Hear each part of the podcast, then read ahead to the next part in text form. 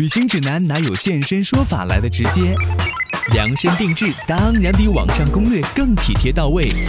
分享您的专属经验，畅聊旅途中的奇闻趣事。现在就和我一起走进七嘴八舌去旅行。各位来自全球的听友还有网友，你好吗？我是王子聪，欢迎你收听今天的七嘴八舌去旅行节目。我们在上一期节目当中，来自德国旅游局市场营销经理刘真给大家介绍了一个真实的德国。其实还有很多生活当中的细节，都是我们所不知道、所不熟悉的。那么在这一期的节目当中，我们还会继续和大家来聊一聊你所不知道的德国。欢迎你的收听。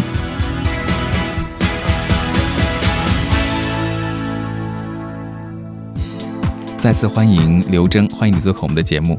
哎，谢谢谢谢主持人。嗯，要给我们大家来介绍一个真实的德国，因为想要去德国的时候，都会做一些攻略，然后希望可以更多深入的去了解这个国家，而不是走马观花。像现在有一些产品哈，比如说旅行产品，好多个国家列在一块儿，然后可能在德国停下来的时间就不多了。那对于你来说，你觉得如果要深入的去了解德国的话，这样一地游的话，大概多长的时间对于一般的游客来说是比较合适的呢？嗯，从旅行的这种舒适度来讲，我觉得，嗯，比如说十到十五天其实是差不多的，而且跟嗯也要结合，比如说我们，比如说在职的这个嗯朋友，他可能就是每年的年假，他的这个天数的限制，大部分在这个十到十五天左右。但是怎么说呢？我觉得十到十五天，如果要是把整个德国这种值得去的呀、该看的景色都看了，肯定是做不到的。肯定对啊，比如说到中国来十到十五天，你怎么可能把整个中国的风景都看遍呢？对吧？对的，所以德国可以说是值得一去再去的一个国家。你会推荐大家用什么样的方式到德国去自由行呢，或者跟团游啊？嗯，我觉得。根据不同的人群，肯定他有这个不同的习惯。比如说，嗯，如果是岁数嗯大一点的，比如说老人呀，他们出行，我觉得他们会更喜欢跟团游，这样会，嗯，尤其是对于语言不太好，呃，这样的话他们会觉得比较有安全感。嗯，对于年轻的这个嗯客人来讲，其实我觉得越来越多的年轻人，尤其是八零九零后，我觉得他们其实更喜欢的是这个自由行，会比较。比较这个灵活，比较轻松，可以根据自己的喜好来安排。像在德国，大家的英语普及率怎么样？就是你用英语交流都 OK 吗？还是？啊，绝对没有问题。德国是我觉得就是。跟很多欧洲国家比起来，德国人的英语说的是相当不错的。德语和英语其实它都属于同一个语系，是日耳曼语系。所以呢，其实嗯，德语跟英语有很多相近的地方，而且德国人普遍这个英文说的都都比较好。除了嗯，我在德国的时候，我觉得几乎我遇到的就是大部分的人他都可以说英语，除非有一些，比如说就是嗯，比如说嗯，岁数比较大的老人，他可能英语就是。不太能说，然后呃，只能说德语外。但是如果我们旅行去到德国，嗯，这方面基本上是不用担心。哦，那还好，对吧？一般如果你英语还 OK 的话，其实就不会遇到太多语言上的障碍了。那像到德国去旅行的话，一般会有一些什么样的主题呢？就是大家想要去旅行的时候，会挑选什么样的方式，就是去那边做更好的一些体验。嗯，我们的这个嗯经典的主题线路其实非常多，有上百条。嗯，现在在中国市场，大家嗯游客比较喜欢的有像这个德国的这个嗯浪漫大道呀、古堡之路呀，还有这个小朋友啊，嗯女孩子比较喜欢的童话之路，这些都是比较受欢迎的。包括童话之路，对，因为德国也是这个汽车的故乡，所以而且德国的又有很多的这种就是大家熟知。的这种汽车品牌也有很多的朋友，其实非常喜欢去德国自驾。嗯，哎，会不会教育也是其中的一个主题呢？嗯，教育也会，因为现在嗯这几年越来越多的看到有很多这个就是文化交流的项目，或者有很多游学的项目，还有像这个小孩子的这个冬令营、夏令营，都愿都非常喜欢跟德国，比如说去参观德国的一些学校啊，然后跟当地的这个同龄的这个学生进行一些交流。现在嗯越来越多的看到这样的产品。嗯，其实我觉得教育这一方面的话，刘征也是特别有发言权的，因为你自己是在德国念书嘛。我身边有一些朋友，他们就特别的向往，就是好像在德国念大学的话是不需要交学费的，是吗？对的，这一点我深有体会，因为我当时，但是，嗯，他德国也是按州来讲的，他有的州，大部分的州其实都是不用交学费的，可能有的地区他会交一点，但是，嗯。嗯，从我的经历上看，就是基本上大部分的地方都不用交学费。嗯，我的话，像当时在上学的时候，其实每个学期也只用交这个二三百欧元的这个注册费就可以。相当便宜，相当便宜，比国内一千多人民币而已，便宜很多。而且当时，因为我我那个学校它有一个优势，就是呃，我们交了这个注册费以后，他会给我们一个叫这个 semester ticket，就是一一个嗯非常神奇的一一一个卡，就是拿着这个，我们在这个呃黑森州。境内坐这个公交呀、火车、地铁都是免费的，对学生还有特别的照顾哈。对他有的不同的学校、不同的州，他会有一些这样的这个优势。嗯，这样的学校去申请的话，会不会很有难度啊？就对于中国学生来讲的话，其实我觉得也还好，因为在我申请的时候，我觉得嗯也没有那么复杂。一些报道当中看到说德国的教育特别的好嘛，呃，大概。八千两百万的德国人就分享了世界上一半的诺贝尔奖，所以他们的教育一定有非常特别的地方。这也是为什么有很多的就国人，那除了选择欧美其他一些国家以外，也会选择到德国去留学学习的一个主要原因哈。那你自己肯定在这方面也会有一些感触，就他们在教育上面有没有什么特别的很好的地方？嗯，这个我的感触就是一个是这个嗯。德国的教育，它不光是理论层面的，它也会注重一些实践，让你去这个经历的。比如说，嗯，我就记得特别清楚，我们当时有，因为我是学在德国学的媒体传媒嘛，然后我们当时有一门课就叫做电脑游戏。然后老师就会，我们是一个小嗯一个小班，然后老师就会给大家就是讲这个关于电脑游戏的一一系列的从以这个发展呀，然后各国的一些嗯这方面的知识。但最后我们这个课的结业不是说像嗯像很多的这种地方，比如说我们考个试啊，或者写个论文呀，我们是真正让所有班里所有的学生。自己去做一个筹划，从一开始的筹划、宣传来做一个展览，就展览这个电脑游戏的这个发展史，从最开始的那个游戏机到现在的这种就是是大家比较受欢迎的像魔兽啊什么的，这个这种发展史，从从这个嗯展览的，比如说我们选地方，然后我们这个嗯前期进行一些宣传，然后包括每个呃每都会分组会有分工在做一个。这个最后就变成了我们一个相当于这门课结课的一个仪式。我觉得，嗯，到现在来讲，我都觉得，哎，我我印象还很深刻。嗯，就好像是把这个完全。当做一个在工作当中的那种项目在经营哈，对，就感觉把知识可以这种活学活用，而不是它，嗯，如果在纸上、在书本上，它就是死的，就是真正能够用用起来。包括我们当时在这个上学的时候，嗯，也会经常有一些，比如说外出的考察，比如说我们学嗯电影相关的知识，嗯。呃，老师就会带教授带着我们到这个呃另一个城市的一个这个媒体的一个嗯一个像工厂一类的地方，他们是专门做这个老电影老片子的修复的，怎么复原，然后会有。嗯，去到他的这个工作室，然后听嗯那边的工作人员来跟我们讲，然后最后我们再看一个就是复原后的老片子的这个电影，那个感觉就跟你在书本上就是课堂上老师只给你讲，然后你听那个感觉是不一样的。还有一个我觉得就是德国上学跟国内嗯一个很大的区别在于德国没有教材，这个我想呃之前听很多朋友也都会提。到这一点，就是是真的，因为我们在上学的时候，从来很少有一门课是说这个，嗯，学期前老师说，哎，我给你们发教材，或者有一本书，我们就按着书来讲。不是的，我们那个都是上课之前，然后，嗯，比如说。上课前，比如说前一个星期，然后老师会告诉你我们下一节课的主题是什么。嗯我推荐你们去看一些什么样的资料，然后上课我们来一起讨论呀，一起来讲啊，就没有这种固定的教材。这个也是。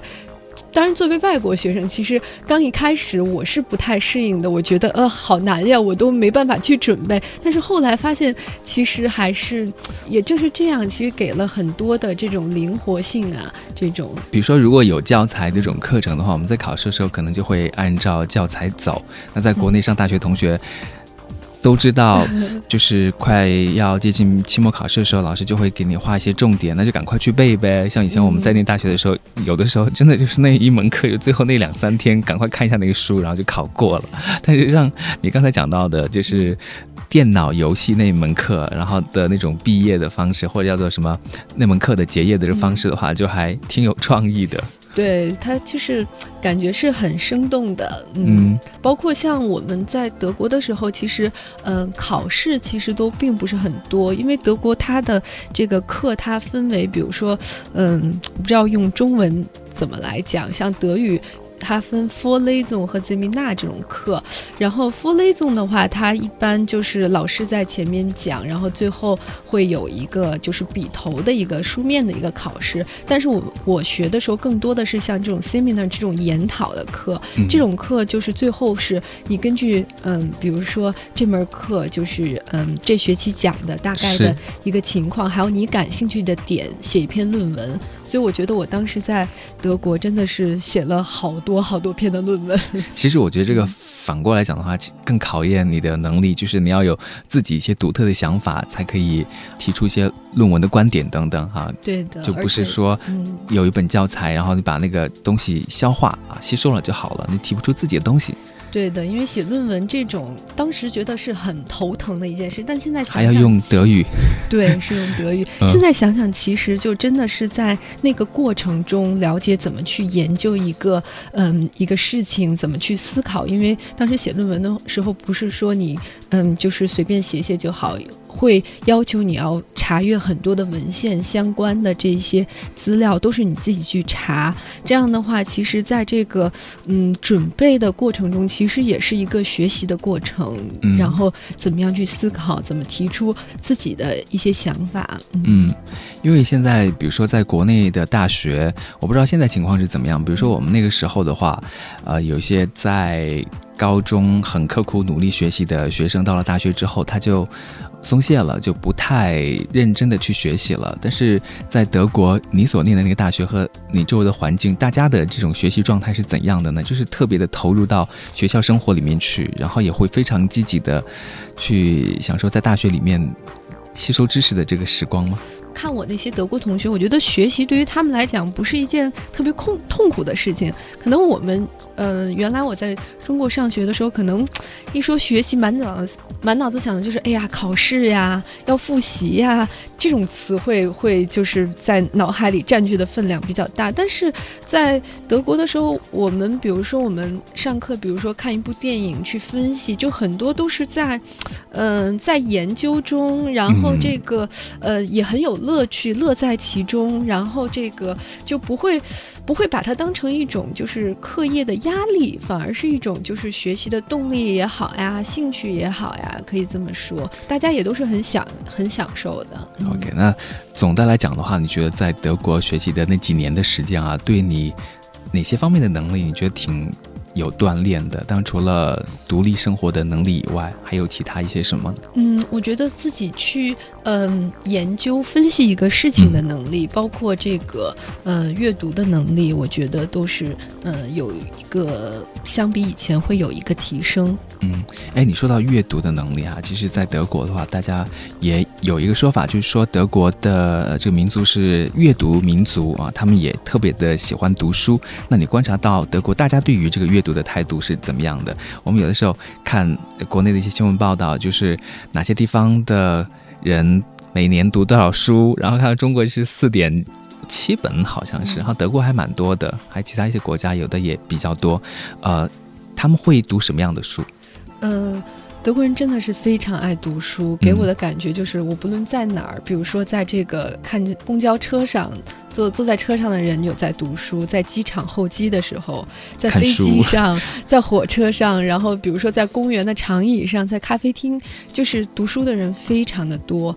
嗯，关于类型的话，我觉得还是比较广泛的。我觉得这个跟个人兴趣有关系。比如说德国人他们读小说呀，还有政治类、哲学类的一些书都还挺多的。嗯，其实我觉得阅读这件事情是有的时候啊，是需要受别人的影。响的，你可能最开始不喜欢读书，但是发现周围的人都在读书，然后你慢慢的就会找到自己的一个读书脉络，然后你就开始爱上了阅读这一件事情了。对的，因为在德国，我还有一个很很深的一个感触，就是说读书并它是已经融入到生活当中了。比如说，嗯，朋友聚会的时候，比如说大家坐在一起聊天的时候，会经常提到说，哎，我最近读了一本什么什么样的书，然后大家会就这个书的内容，或者比如说。看了一部什么电影？就是对于这个内容，大家会展开非常这个激烈的长时间或者激烈的这种讨论。所以说，这个阅读它其实是融入到生活里的，既是嗯大家人们的一种爱好，也是就是大家比如说聊天的一个话题。嗯，会有一些在当地的这种阅读的俱乐部之类的吗？你有去参加过吗？嗯，阅读的俱乐部还真的没有，但是有一个就是点，我是印象特别深刻，就是德国有这个街头书厅，这个是我在嗯国内没有看到的，就是。德国当年的那种老式的黄色的电话亭，OK，呃，因为现在已经很少有人用公用电话了嘛，就是手机很发达。那那种这个这种电话亭，它其实就是已经就是不用了，就废弃了。但是德国呢，就把这种废弃的老式的电话亭，把它改成了这种街头的图书馆，就是。虽然是很小的空间，它里面会放一个小的书架，然后里面放上很多的各种类型的书，然后这个去你路人，比如说那个闲暇的时候，哎，打开打开这个。报亭的这个，就打开这个电话亭的门进去，然后哎，看看自己喜欢的书，你有看上的，你就可以拿走去看。而且它的呃有很多地方呢，它这个街头这个电话亭旁边，它会放一圈这个长椅，这样的话就是人可以坐在坐在坐在外面看。然后呃还有一个就是比较约定俗成的一个这个规矩，就是很多人就是说你拿走一本书，你再放放入一本书，就是呃跟大家一起来。来分享的这个这个精神，我觉得还是挺吸引我的。对，我在想他们到底有多么的爱读书啊，对吧？在街头都会有这样的设施，嗯，而且慢慢的就会成为一道风景线。本来这个电话亭就已经没有用了，把它拆掉，可能觉得说就是理所当然的。但是他换了一个角度啊，把这书放进去，让大家就更有一种全民阅读的这种氛围，就是所谓的阅读民族。对，真的是感觉这种习惯是。他们骨子里渗透出来的，而且这个还是，呃，我据我了解，我在这个网上也看过一些相关的报道，这个街头的这个书亭。嗯，它其实，呃，也并不是说政府就是要求来做的，它大部分都是这个，嗯，公民的自发性的一种行为，或者一些比如说基金会啊，他们做的这样一个，其实就是可见他们的这个意识，公民的对阅读的意识，对阅阅读的需求还是非常强的。你自己有在这样的阅读亭里面去借过书，然后在那边看过吗？呃，我翻过，因为当时就很好奇，就是刚去的时候就看这个电话亭。然后感觉它又不太像电话亭，然后就就是抱着一种猎奇的心理，然后进去看，发现有很多的这种很多不同类型的书，然后有在旁边坐下来这个翻翻看过。哎，那些书一般都是比如说一些经典的，还是说呃当下流行的一些畅销书啊等等？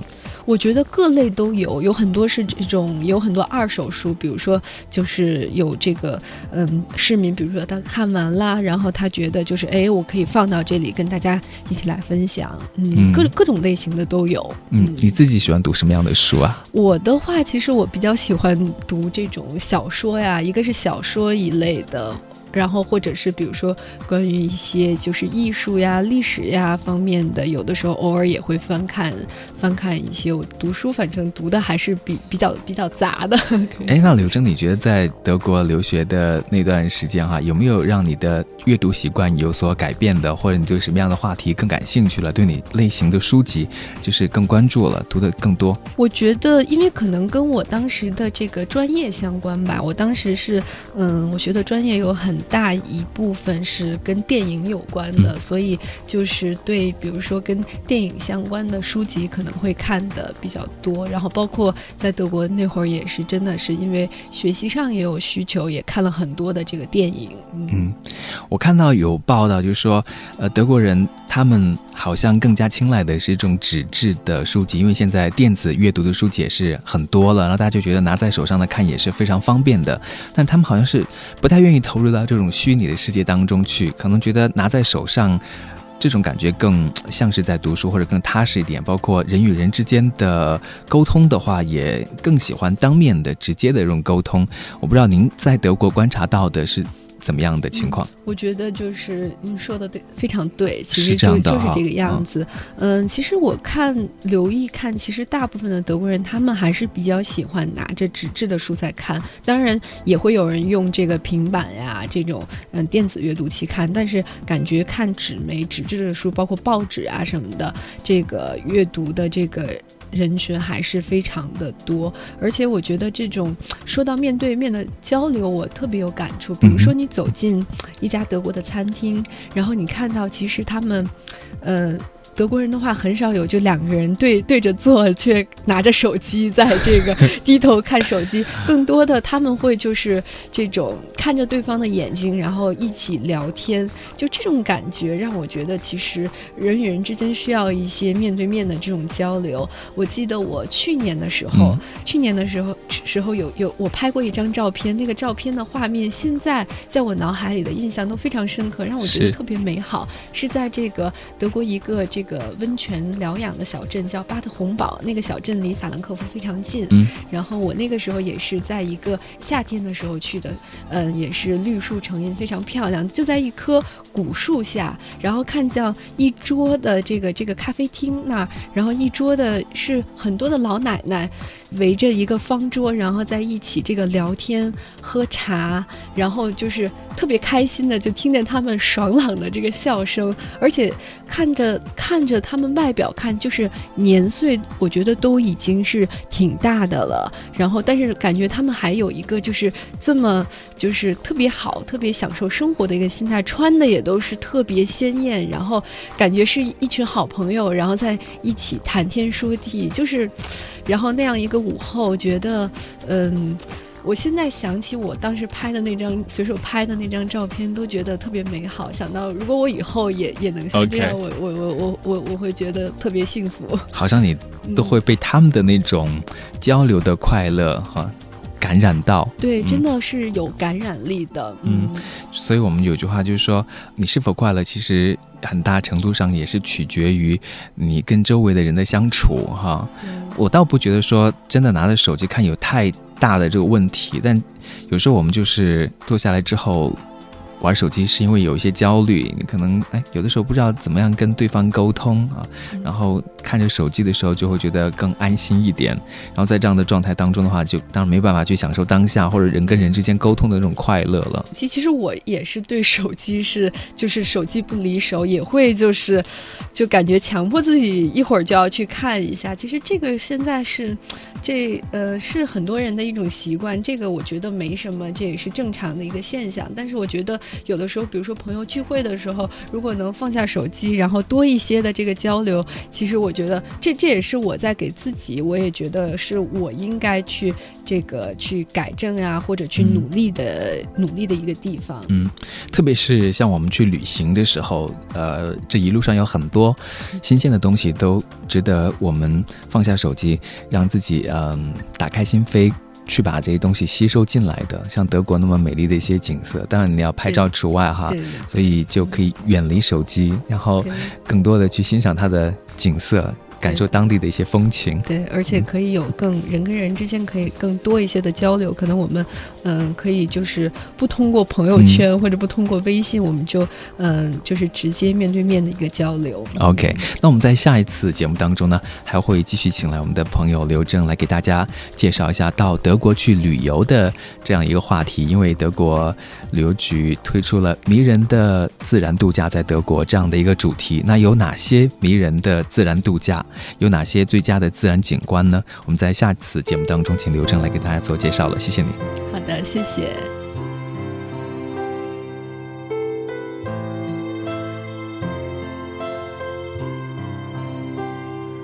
für den Menschen, der mich über alles liebt, der mich begleitet, mit mir streitet und vergibt,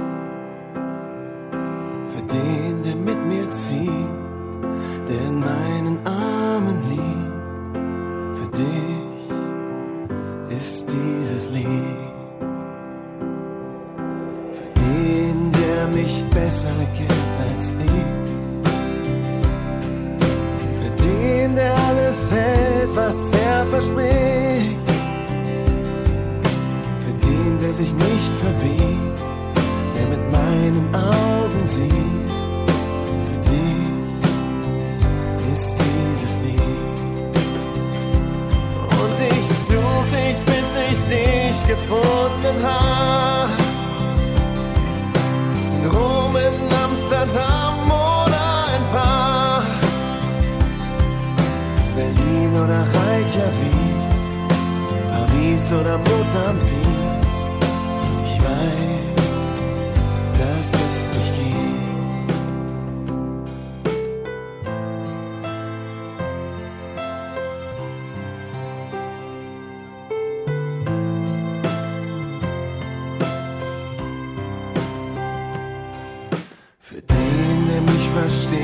Auch wenn ich schweige der mit mir weitergeht, auch wenn ich zweifle. Für den, der sich selbst besiegt, der sich nimmt und noch mehr gibt.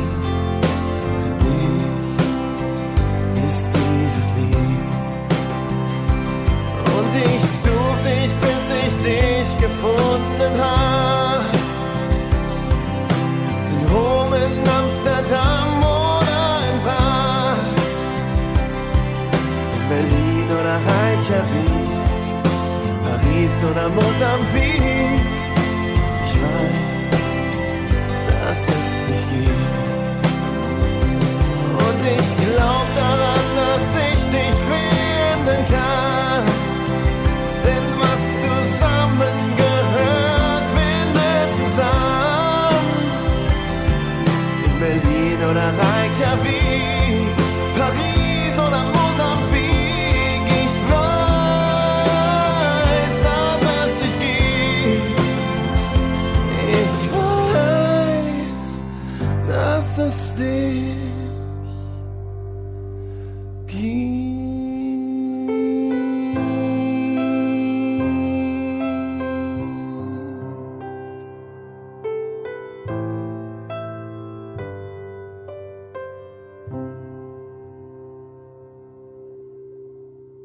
生活的低谷是另一段旅程的开始和过去说再见于是在意大利邂逅了美食。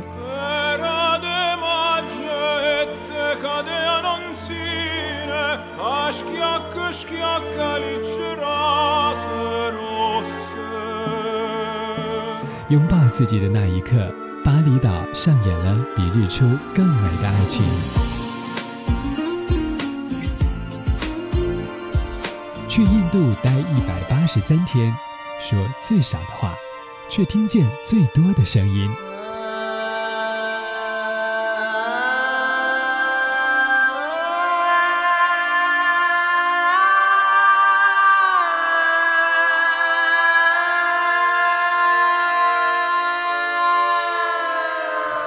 行走在时光中，遇见阳光与阴霾，遇见更好的自己。这里是中国国际广播电台环球旅游广播。